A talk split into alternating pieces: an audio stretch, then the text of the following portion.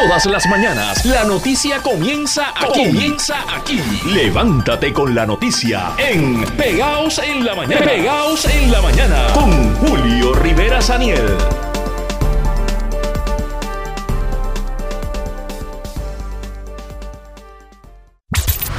Tenemos en línea al coronel Roberto Rivera, comisionado auxiliar de investigaciones criminales. Buenos días, ¿cómo se encuentra Roberto? Buenos días, Yesenia, buenos días a los Radio Escucha. Háblenos sobre este, esta intervención, qué realmente fue lo que eh, ocurrió y, y, qué ha pasado con este detenido y, hubo tres heridos. Sí, mira, eh, una situación que ocurre ayer. Ayer este, el personal tanto de drogas como inteligencia estaban eh, dando una vigilancia y dándole seguimiento a un individuo que es parte de, una organización criminal, es un gatillero. Este, dentro de esta situación, ahí ellos se percatan y entonces se suscita un intercambio de disparos. Los agentes eh, pues resultaron ilesos. Eh, los individuos, hay unos que, que resultaron heridos, fueron llevados al hospital por el mismo personal eh, nuestro. Eh, ahí se ocupa pues, un rifle, se ocupó una pistola, se ocuparon eh, unos cargadores de, pistolas calibre 40. así que eh, otro, eh, uno con 22 balas, otro con, con 17. Eh, en el lugar había casquillos inclusive de rifle, ya que se ocupó cargado con 29 municiones. Eh, eh, el incidente, pues claro, se activó lo que es el protocolo, se le dio conocimiento al negocio de investigaciones especiales y se hizo el proceso completo, al igual que el FIU, que es el personal nuestro que investiga estas situaciones que se conocen como este críticas en medio de una intervención. Así. Se está ahí, ¿verdad? Que es una investigación que sigue en proceso. Uh -huh. Así que ellos están detenidos, eh, las tres personas que son eh, dos varones y, y una mujer al momento, que eran los que viajaban en ese vehículo. Eh, ¿Qué alegación, si alguna, han hecho estas personas? Mira, nosotros en ese sentido, este, pues, ahí hay un derecho que es de no autoincriminarse. Ellos, pues claro, eh, lo invocaron y nosotros respetamos ese proceso.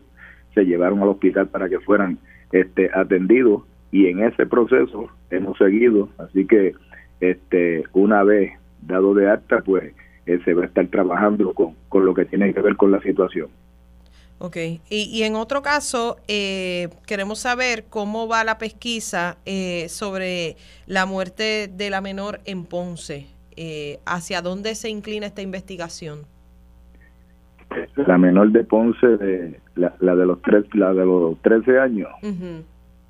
Mira, esa investigación, ahí ya nosotros estamos en espera, ¿verdad? Hay que esperar lo que es la parte de forense. Nosotros aquí se activó el personal de de familia, ellos ya dieron un, lo que es el, verdad el referido, ya están trabajando de igual forma nosotros. Eh, recuerda que nosotros tenemos unas versiones, pero es bien importante lo que va a ser el protocolo de autopsia para ver más allá cualquier otro tipo de situación, porque no tenemos al momento, eh, no había ninguna nota, no teníamos nada. Así que eh, es algo que nosotros tenemos que estar en la espera, por eso es que nosotros hemos mantenido eh, como una causa, sin eh, una muerte sin causa determinada, hasta que el instituto, a través de sus patólogos, de la doctora Conte, hagan ese proceso de autopsia y descubran cualquier situación que haya dentro de ese cadáver que nos pueda reflejar que es una investigación que tiene que ir más allá o que en su momento se certifique que en evento se, se pudo haber tratado de lo que es un suicidio. Mire, con relación a la investigación también entonces de el incidente donde resulta herido eh, herida la madre y muere su hijo en Gurabo, ¿qué eh, se ha conocido sobre este suceso? Bueno, ese suceso eh, no ha bajado mucha información, la hemos estado trabajando, este, tenemos droga también nos está dando la mano con, relación a esta situación, este eh, al igual que inteligencia, inteligencia, hay unos aspectos que sí se han ido corroborando dentro del proceso investigativo. Claro, yo voy a entrar en ello porque ya sería lo que es la investigación per se y estaría levantando una bandera. Sí te puedo decir que eh, vamos en lo que es la investigación, eh, tenemos ahí la ayuda de lo que es el, el, eh, los muchachos de inteligencia y de droga. Así que una vez nosotros podamos tener un poco más adelantada la, investigación, quizás se pueda pues decir algo más, pero al momento pues me voy a reservar lo que tengo porque va a ser parte de lo que es un proceso que en un momento dado eh, puede salir. ¿verdad? en un tribunal y no me voy a adelantar a eso. Retomando otra vez el caso de la menor de 13 años de Ponce. Ayer eh, la policía eh, reportó otro suceso como un suicidio. Esto en la urbanización Hacienda del Monte en Ponce, que involucra a, o que, como hallazgo del cuerpo de otro menor de 12 años, que aparentemente pues se privó de la vida. Sí, eso fue en la organización Haciendas del Monte. Eh, Otra joven. En el Paseo de Concordia y ahí un niño de, eh, de apenas 12 eh, años este, fue encontrado lamentablemente por su señora madre. Él estaba con su hermana de 21 años que salió, que es estudiante de la Universidad Católica salió un momento a hacer una gestión, la madre llega en ese momento y encuentra al niño eh, lamentablemente colgado, un niño de séptimo grado del colegio ponceño. Nosotros hicimos el proceso, activamos el protocolo con delitos sexuales, eh, también este homicidio se le dio conocimiento como siempre al Departamento de la Familia. Eh, estamos llevando a cabo la investigación completa de la situación, también aquí uno tiene que esperar lo que es el protocolo de autopsia para saber que no hay nada más que no sea, ¿verdad? El aficio por suspensión es un evento lamentable. Este, ellos, ya tanto papá y mamá, que son los, los progenitores de tanto de la joven como de él, pues hay que darles espacio en medio de, tan inmenso dolor. Una situación que ellos pues desconocen, que pudo haber pasado por la mente del niño. No tenemos al momento eh, pues, ninguna condición del niño ni nada. Ellos son este de, nacionalidad eh, mexicana, por eso también se hizo gestiones con el cónsul para que pues conozcan el proceso eh, y, demás, así que fue un momento eh, bien triste, bien lamentable. el capitán Justiniano llegó hasta el lugar pues, por tratarse de una situación prácticamente, como uno dice, VIP, pero de verdad que es un momento doloroso y la pérdida de un hijo, pues la realidad es que no tiene es palabra para uno describirlo y, uno en, carne propia pues yo lo conozco. Y que pues voy a ceder lo que es ese espacio para, para con ellos también. Mire, me quedaban dos preguntas, pero voy a hacer la compuesta para que me las conteste rapidito porque ya no me están dando más tiempo aquí. Pero quería saber, en abril la policía había lanzado una solicitud a la ciudadanía eh, sobre la búsqueda de un fugitivo en ese entonces, cacique huracán, por una agresión sexual en Utuado. ¿En qué quedó eso? ¿Eso concluyó? ¿Qué pasó? Ahí, y, que, y, entonces, para que me diga cómo está el distrito 14. Eh, bueno, desconozco cuál es el distrito 14, pero la pregunta anterior, pues sí, te puedo decir que es una, eh, una investigación que sigue en proceso. La realidad es que al momento, pues, ese dato concreto, si, si se logró ese arresto o no, pues de verdad que, que, no lo tengo. Se trata de abrir, pero hago las gestiones y, lo y, y lo corroboro. Eh, sí recuerdo lo que es el caso, este, pero lo demás, pues ahora al momento son tantos los casos que ese, pues desconozco, ¿verdad?, dónde, dónde en qué etapa está en este momento. Ok. Gracias, Roberto Rivera, por la información que nos ha brindado en la mañana de hoy. Que tenga excelente mañana. Igual para ustedes. Vamos ahora a asuntos políticos porque continúan las aspiraciones y vamos a conocer cuáles son eh, esos planes, esos proyectos eh, y cómo estaría enfrentándose a sus contrincantes eh, con esta aspirante a la comisaría residente. Estamos hablando de Meilín Dross eh, para que nos eh, dé detalles específicamente eh, sobre lo que va a ser es su plataforma de trabajo. Así que le damos los buenos días. Gracias por acompañarnos aquí en Radio Isla 1320. Ella va a estar pues aspirando por el movimiento Victoria Ciudadana. Buenos días. Buenos días, gracias por la oportunidad. Bueno, pues cuéntenos, primeramente, hay muchos contrincantes eh, y cuando hay eh, partidos que no son los tradicionales, siempre hay eh, esta resistencia a, aceptar lo que es distinto, lo que no es tradicional. Bueno, yo pienso que aunque haya muchos contriscantes, lo que genuinamente la elecciones son y la conversación política es un foro para dialogar, como usted dijo al principio, la, cómo podemos trabajar mejor por la isla. Y pienso que mientras más personas se presenten y tengan una agenda de trabajo práctica y con buenas intenciones, pues mejor para todos. Ok. Esas propuestas de primera intención que usted ofrece, ¿hacia dónde van dirigidas específicamente? Bueno, van dirigidas a todos los puertorriqueños. Eh, son, mi, mi plataforma se, se enfoca en el estatus, en la salud, en el sistema de salud de Puerto Rico y también la transparencia, que pienso que son todos asuntos que nos aplican a todos los ciudadanos y votantes en la isla. Ok.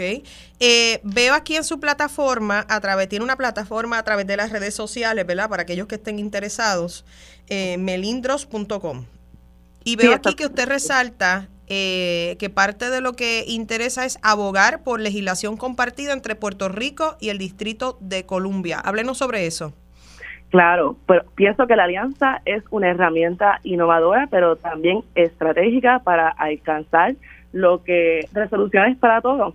Y entonces, al reconocer que no solamente es, Puerto Rico el que busca solucionar su estatus constitucional, que es también el Distrito de Colombia, el espacio geográfico donde se encuentra la capital federal, que están buscando eh, tener también la capacidad, igual que nosotros, para poder votar por quienes lo gobiernan. Pienso que hay una oportunidad de crear una alianza y, y desarrollar una legislación compartida que llegue a la misma resolución, la ciudadanía completa para sus comunidades.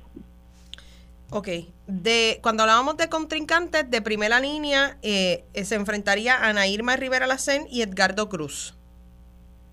Sí, correcto. Ok, ¿Cuál, ¿cuál sería su estrategia en ese intento de prevalecer?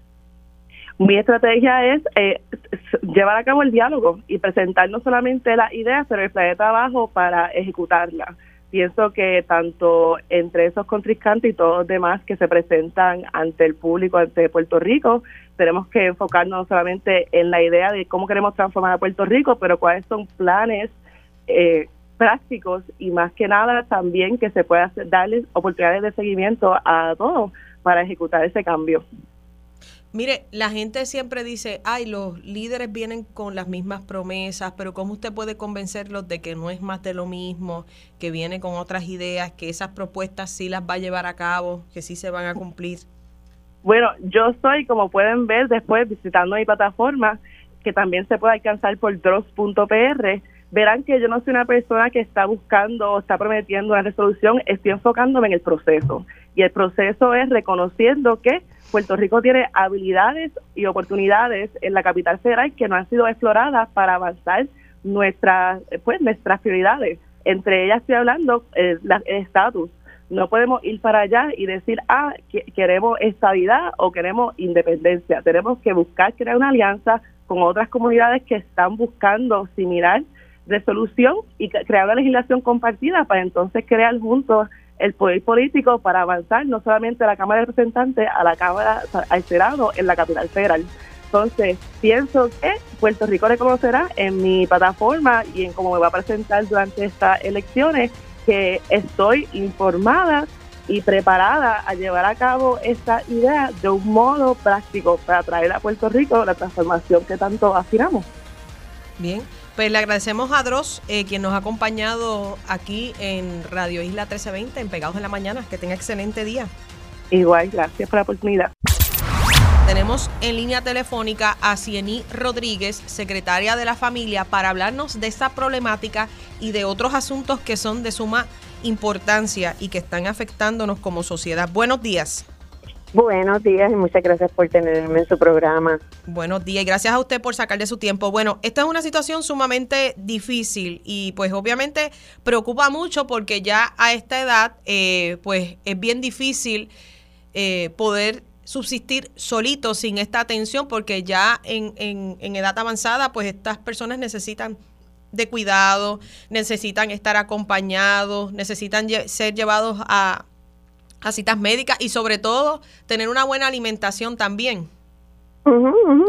Mira, este, lamentablemente lo, que son los referidos por los casos de, maltrato o negligencia de adultos mayores eh, ha subido exponencialmente comparado con el año pasado. Al 26 de noviembre teníamos 1.151 referidos más que el año pasado, o sea, y, y esto pues es prácticamente un 10%, claro está, nosotros hemos comenzado y la ciudadanía ha comenzado a hablar del tema eh, con mayor apertura, ¿verdad? Estamos visibilizando un issue que venía aconteciendo y que cuando el, el número de, personas mayores en nuestra isla va en crecimiento versus el de menores que va decreciendo, ¿verdad? Pues no están naciendo al mismo ritmo, pues obviamente nos, nos enfrenta a un, una situación de política pública que tenemos que revisar y tenemos que virar porque entonces nuestro sistema tiene que atemperarse a esa necesidad. Además, te tengo que decir, te tengo que decir y perdóname, eh, eh, cada vez que me reúno con un alcalde eh, eh, que van a la calle, ayer estaba reunido con uno que precisamente me decía, mira, de repente llega esta comunidad, me dice que eh, nosotros encontramos en nuestro caminar una persona bien deteriorada y la comunidad entonces comienza a hablar del hecho, pero es, ya cuando el caso está prácticamente en unas condiciones bien infrahumanas, viviendo en condiciones infrahumanas. Así que yo quiero aprovechar y hacer un llamado a la ciudadanía. Eh, vamos a buscar ayuda temprano. Si usted sabe que al lado de usted hay una persona adulto mayor viviendo, levante la voz, pero también dele la mano, ¿verdad? Yo creo que hay muchas cosas que como ciudadanía nosotros podemos hacer.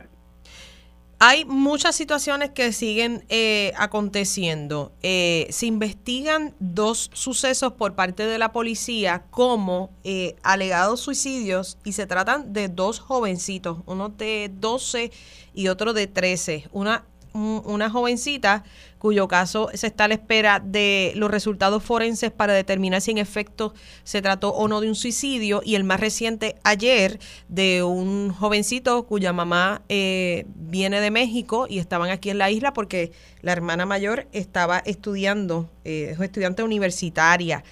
Eh, estos casos preocupan y alarman. Definitivamente, definitivamente. Este, mira, eh, cuando hay suicidios, y esto, esto es bien importante y sobre todo en adolescentes, los padres tienen que estar bien pendientes porque se levanta una voz eh, de alarma en los menores que están atravesando diferentes situaciones y al comenzar, ¿verdad? Vivimos una era donde las noticias corren rápido y hay que estar bien pendiente a unos indicadores como lo son la depresión, como lo puede ser este que los eh, se aíslan, un, un, joven que de repente salía y compartía con sus amigos y de repente no quiere salir de la casa. O sea, nosotros como padres y madres tenemos que estar bien pendientes a cualquier cambio abrupto en la conducta de los hijos, sea de que se portaba bien y ahora está teniendo, ¿verdad? Este se, está comportando violentamente o si se comportaba no tan bien y de repente es un santo. O sea, eh, eh, son indicadores, esos cambios de conducta son indicadores de que algo está pasando. Y, y, pues eh, eh, hay ayuda, hay ayuda. Y, y lo importante es que los padres no como ligero cuando un joven dice, ya no quiero vivir, me siento solo. Estos son indicadores, así que tenemos que accionar. Eh, según investigaciones, ¿qué es eh, lo que se sabe que puede llevar a un jovencito a tomar esta fatídica decisión? Mira, lo que es eh, el bullying y más recientemente el cyberbullying se han convertido en, eh, detonantes que pueden llevar a los menores a atentar contra sus vidas. Eh, problemas de identidad, ¿verdad? Que están en un proceso de, de autoconocerse y pues se sienten señalados, se sienten juzgados, no pueden, piensan que su familia no los va a entender, es otro de los factores a veces la presión de las notas, de la academia, de, de ¿verdad? las situaciones eh, a los que los sometemos, presiones eh, no necesariamente eh, atemperadas a su edad también. Así que, eh, de nuevo, el, el aislamiento, eh, el que se mantengan solos, metidos detrás de una computadora, escuchando mensajes que no necesariamente son los más alentadores, nosotros tenemos, y, allí tengo que recabar de nuevo, los adultos nos creemos que el YouTube es un sitio seguro. El YouTube no es seguro. Hay demasiadas cosas en, las redes sociales que pueden ser detrimentales, ¿verdad? Y mencioné una red social, por, por ejemplo, pero tenemos otras eh, que, que llevan hasta los famosos challenge. ¿Cuántos niños no han muerto en challenge? Y entonces como que, que nosotros damos el instrumento, le damos a, la tablet, le damos el celular, le damos eh, el espacio, pero no lo monitoreamos. Porque el problema no es que lo demos, el problema es que no lo monitoreamos, no sabemos. este Y hay, hay herramientas para tú poder eh, eh, poner unos bloqueos, ¿verdad? Están los nanny. Así que no es que no le des la herramienta, es que la monitoreas. Si se la da, monitorealo, porque si no, eres responsable de lo que haga tu hijo o hija con ese instrumento. Finalmente, le pregunto, hay una investigación eh, sobre unas imputaciones que se le hacen a unos padres y unos abuelos de unos gemelos por alegada desnutrición severa en el área de Rincón. Eh, ¿Qué se sabe sobre eso y cuál, eh, si alguna, es la acción que ha tomado el Departamento de la Familia? Ese caso, los niños nosotros este, se encuentran bajo nuestra custodia permanente desde el, eh, que vinimos en conocimiento del caso el 11 de mayo, cuando se hizo todo el estudio social. Eh, se levantó una investigación paralela de la policía de Puerto Rico junto con el personal del, del ATFAN y en ese sentido, pues está totalmente encaminada en el, tanto en el ámbito legal como en el ámbito social. Eh, yo personalmente hace unos dos meses estuve en el hospital donde están los menores y ciertamente había muchísima mejoría, pero tengo que decir que yo nunca había visto un caso como ese en términos de, de nutrición. Era prácticamente a veces y, lo digo verdad con mucho respeto cuando nos mostraban las fotos de los niños este, de, África desnutridos literalmente estar el cuadro. Oh wow Sí, porque eh, han ocurrido otros casos y se hacen comparaciones en cuanto a la diferencia de cada niño en cuanto a su desarrollo eh, y, vemos niños lactados versus niños que no son lactados, las diferencias eh, en cuanto al componente físico que no necesariamente pudiera trazarse de, o sea, esto era otro caso aparte. Esto era un caso, vuelvo y repito, yo, yo no, al día de hoy yo no he visto un caso más terrible de desnutrición. Cuando tú tienes una niña de prácticamente eh, tres añitos que pesa 17 libras, imagínate el, escenario. O sea, eso es un peso de un bebé de meses. Ajá. Oh, wow. Y que vivía en, un coche, ¿verdad? Y obviamente no, e, e, es, eso es triste, es muy triste. Le pregunto, ¿otras posibles señales de maltrato como quemaduras eh, eran visibles en los cuerpos de estos niños? Mira, más allá de la desnutrición, no, no estoy en, capacidad de darte más información, porque pues obviamente es parte de lo que va a estar transcurriendo en el proceso eh, y la prueba que se va a estar descubriendo en el tribunal, pero créeme que eran unas condiciones muy tristes y deplorables. ¿Quiénes eran los principales responsables de estos niños, los papás o los abuelos? Los papás. ¿Y los abuelos están involucrados en qué aspecto? Como conocedores. Bueno, lo que pasa es que vivían todos, eh, vivían todos juntos. Todos juntos. Sí. O sea, que conocían de la situación. Sí, sí. El llamado en este momento, porque sabemos que los ciudadanos también pueden alertar, eh, se toman eh, estas querellas de manera todavía anónima se toman de manera de manera anónima obviamente se pide este, toda la información relacionada al caso.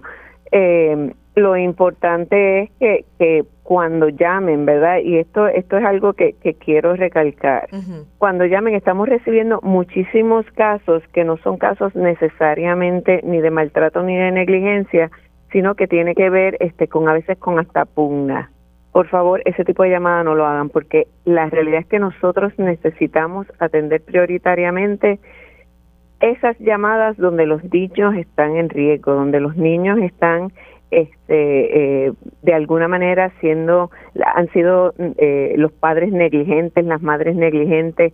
Eh, hemos recibido llamadas importantísimas de vecinos que escuchan discusiones familiares donde los niños son violentados emocionalmente. Esas llamadas son bien importantes este y, y el, el, teléfono de la línea es el 749-1333, 749-1333. Así que eh, el llamado es a eso, a asegurarnos, ¿verdad?, que somos parte de la solución, que estamos dando un paso afirmativo a favor de nuestra niñez, este y, y siempre lo digo, de nuestra niñez y nuestros adultos mayores, el teléfono es el mismo, 749-1333. Este, yo creo que, es responsabilidad de todos como ciudadanos atender a nuestra niñez y a nuestros adultos mayores.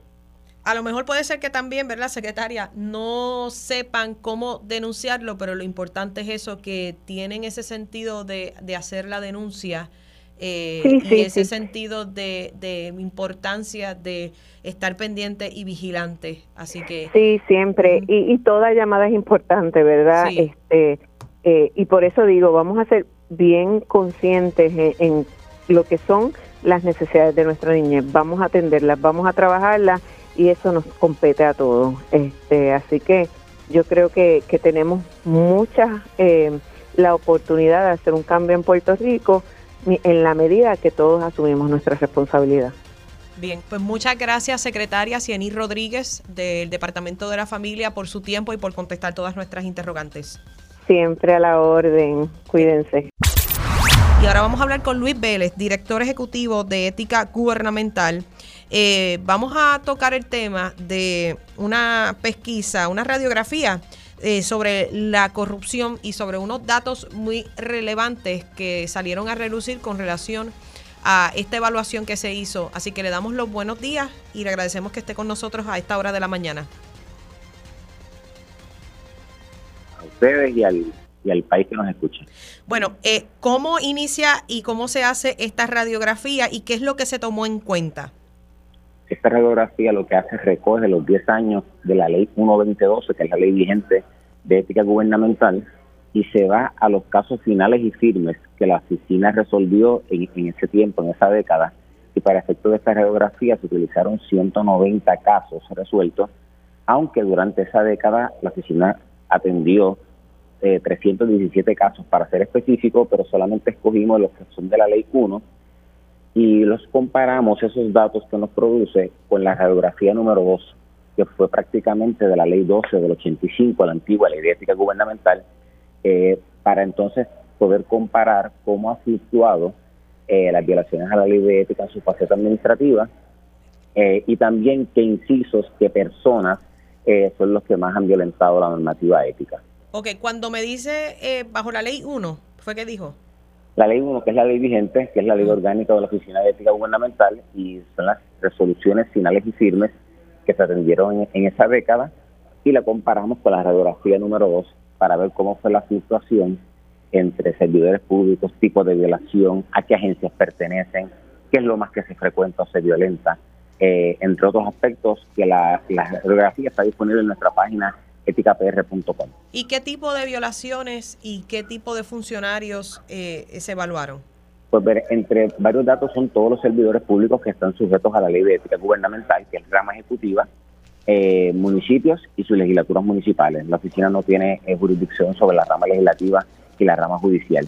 Y entre varias de las cosas que presenta la radiografía es eh, qué tipo de funcionarios qué tiempo llevan el servicio público al momento de cometer la violación.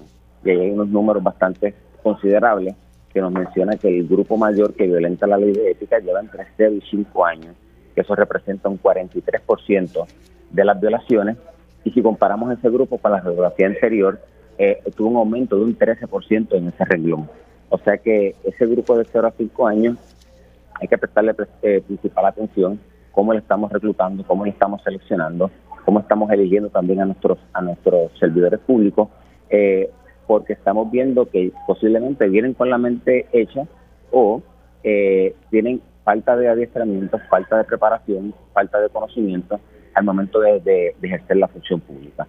Eh, para que haya mayor comprensión, en el nuevo día hicieron unas radiografías específicamente de estos conceptos que usted está hablando y estas comparativas en términos de por ciento y se puede apreciar y comprender un poco mejor. Eh, y, se hacen las comparativas de los años que usted indica, del 2002 al 2022 específicamente.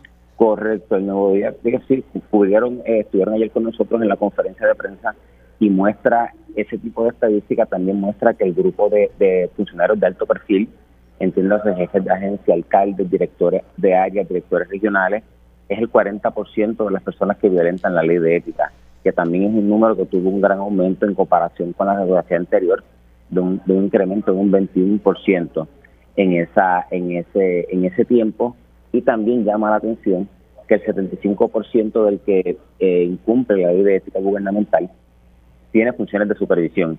O sea que ese grupo de supervisores que, que incumple la ley de ética nadie los está supervisando. Y es importante que aunque un supervisor necesita una línea de mando que pueda velar por lo que hace, que le pueda exigir su trabajo, que le pueda exigir su cumplimiento, eh, y eso es también una estadística eh, importante que nos refleja este estudio. Ética da unos talleres a estos funcionarios del gobierno. A todos, eh, los, servidores públicos tienen que cumplir con sus 20 horas de educación continua, pero específicamente al, grupo de alto perfil, la oficina diestra a los funcionarios electos, a los jefes de agencia. ¿Incluye los supervisores? Incluye supervisores, eh, porque en esa parte de la ley aplica todo. Pero obviamente nosotros nos dimos a la tarea en estos pasados dos años de lo que se, denominó el Ética Tour. Este servidor personalmente visitó 70 alcaldes, alcaldesas a su pueblo y le pidió que su grupo de, de staff estuviera con ellos. Y les hablamos sobre la ley de ética, le dimos un adelanto porque ya estábamos tabulando estos estudios, estos análisis, le dejamos saber cuáles eran nuestras preocupaciones y también adiestramos adicionalmente a los, a los jefes de agencia en, en un acuerdo que hicimos con el Departamento de Estado. O sea que la información se ha dado y junto con esta radiografía estamos presentando 11 postulados de transformación, que ninguno de los 11 postulados tiene impacto fiscal, sino es voluntad para evaluar eh, eh, a estos supervisores, restablecer los sistemas de rastreo de inventario, no se están haciendo inventarios de propiedad, para elaborar una política gerencial de que esos ejecutivos municipales validen el trabajo de su personal de confianza, requerir la educación continua especializada, la, industria privada no, puede estar mejor adiestrada eh, que los servidores públicos, porque a los servidores públicos les toca también vigilar los asuntos de las alianzas público-privadas. O sea que son 11 postulados que están también disponibles en nuestra página, que forman parte de, este, de, este, de esta radiografía, que invitamos a que la gente entre y la vea y también las vamos a estar circulando a todos los jefes de agencia, a todos los municipios, eh, también a, a, las facultades de administración pública, para que sepan que estamos identificando quiénes son los actores y ahora entonces tenemos que seguir ejecutando sobre ellos y la oficina seguirá fiscalizando porque este es el resultado del trabajo que hemos hecho, casos finales y firmes, de multas que se han impuesto, de restituciones que se han logrado. Bien, pues muchas gracias a Luis Vélez, director eh, de Ética Gubernamental, por estos detalles que ha ofrecido. Saludos, gracias a ustedes y fin de día. Está con nosotros ya en línea telefónica eh, Francisco Párez, secretario de Hacienda. Muy buenos días y gracias por acompañarnos. Buenos días, eh, buenos días a todos y, y muy agradecido de estar aquí agradecidos nosotros que usted nos acompañe para que nos explique bien eh, este incentivo reintegrable. Así es como se pronuncia, ¿verdad? Y como se, se llama este incentivo. Sí, correcto. Esto básicamente todavía está en, etapa de propuesta de, del señor gobernador a, la Junta, manteniendo informado al liderato legislativo y en esencia lo que persigue es que durante el año 2024, cuando las personas radiquen su planilla del año contributivo 2023, eh, el Departamento de Hacienda cobre las contribuciones como típicamente lo ha hecho en su ciclo contributivo, pero luego eh, procese esa planilla, eh, emite reintegro original que típicamente reciben los contribuyentes y posteriormente unas, unas 177 mil familias aproximadamente recibirían un reintegro adicional equivalente a lo que se hubiese ahorrado en contribuciones si se hubiese implementado el proyecto de la Cámara 1839. Así que en esencia eh, se estaría honrando, tal vez de una manera distinta, pero en, términos económicos se estaría honrando lo que lo que serían las tasas contributivas del proyecto de, de la Cámara 1839 que fue aprobado tanto por Cámara como por Senado. Aquí, eso iba a preguntarle, estaba leyendo, hay unos renglones en términos de las escalas de, de salarios, ¿correcto?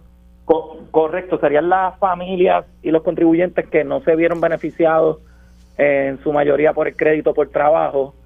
Eh, estamos hablando ya de, de, contribuyentes que hayan generado más de 41.500 dólares eh, hasta cerca de 250.000 y 300.000 dólares. Son esas esas personas que recibirían algún tipo de, de incentivos reintegrables. Eh, ¿Por qué se escogieron estas estas familias? Bueno, porque en esencia estas son las que no han recibido nada de crédito por trabajo, el crédito por trabajo que ahora asciende a casi eh, 1.300 millones de dólares en, en, crédito en crédito por trabajo. Eh, estamos hablando que, que fuera de esos umbrales que mencioné, eh, estas familias que participan de crédito por trabajo, hay, personas que podrán recibir hasta 7.000 eh, 7.172 dólares aproximadamente en crédito por trabajo. Así que, que, que ya estas personas reciben un beneficio y por otra parte, pues queremos de alguna manera aliviar la carga de aquellos que no se han visto beneficiados de este programa. Ok, entonces, eh, ¿quedará prohibido implementar la reforma contributiva o solo estará por un año? Esto, eh, este incentivo entraría por un año, eh, sin embargo, la Junta deja abierta la discusión para poder implementar en años subsiguientes otros tipos ¿verdad? de cambios contributivos que pudieran ser reducciones en tasas eh, contributivas tanto para individuos como, como para corporaciones. Así que yo nuevamente me sentaré eh, con los, que fueron miembros del comité eh, asesor del sistema contributivo de Puerto Rico. nos estaremos también sentando con el gobernador y, incluyendo también al personal de la Junta de Supervisión Fiscal para de cara al futuro poder llegar a un acuerdo. Sin embargo, Tal cual como habíamos dicho, eh, el gobierno de Puerto Rico ha logrado uno, un desempeño financiero eh, mucho más sobresaliente de lo que de lo que se anticipaba y parte de este de este logro pues se debe dividir o se debe repartir también a los contribuyentes en Puerto Rico. Mire, le pregunto en otro temita, ¿sigue dándole ojo, pesquisa a los influencers y los OnlyFans? a todos los que incumplen, no importa de qué industria. Eh, el departamento ha invertido en tecnología y en procesos eh, que permiten eh, darnos una mejor visibilidad, una mejor comunicación con el Servicio de Renta Interna Federal y ya han habido unos desarrollos bien sobresalientes. Nosotros estaremos anunciando lo que ha sido probablemente los cambios más sobresalientes en cuanto a la fiscalización y el perfeccionamiento de cobro de impuestos en, en Puerto Rico. Yo anticipo ese aumento que hemos visto del 2016 para acá en, en aumento de recaudo. Yo anticipo que un dólar de cada cuatro en recaudo viene como consecuencia de que hacemos mucho mejor trabajo de lo que ocurría en el Departamento de Hacienda hace una década atrás. Y en, consiste también en fiscalizar a, los incumplidores en Puerto Rico. Y nada me da más alegría que, que poder lograr un poco de más conciencia en, en los contribuyentes incumplidores para que el gobernador de Puerto Rico pueda repartir eh, reducciones en la carga contributiva a esos contribuyentes cumplidores en la isla. Bien, muchas gracias a Francisco Párez, secretario de Hacienda, por esta entrevista en la mañana de hoy. Gracias a usted por la oportunidad. Ya tenemos en línea telefónica al teniente Félix Fuentes, director precisamente de la División de Vehículos Hurtados de Bayamón. Buenos días, Fuentes. Buenos días, Yesenia, a ti y a toda tu radio audiencia. Debo decirle que al compartir estas imágenes, los ciudadanos están sumamente molestos, están contentos con la policía porque ustedes lograron en tiempo rápido poder recuperar este vehículo, pero están eh, solicitando que puedan eh, ir tras la pista de estos delincuentes, de estos mozalbetes, estos irresponsables que se apropiaron de lo ajeno.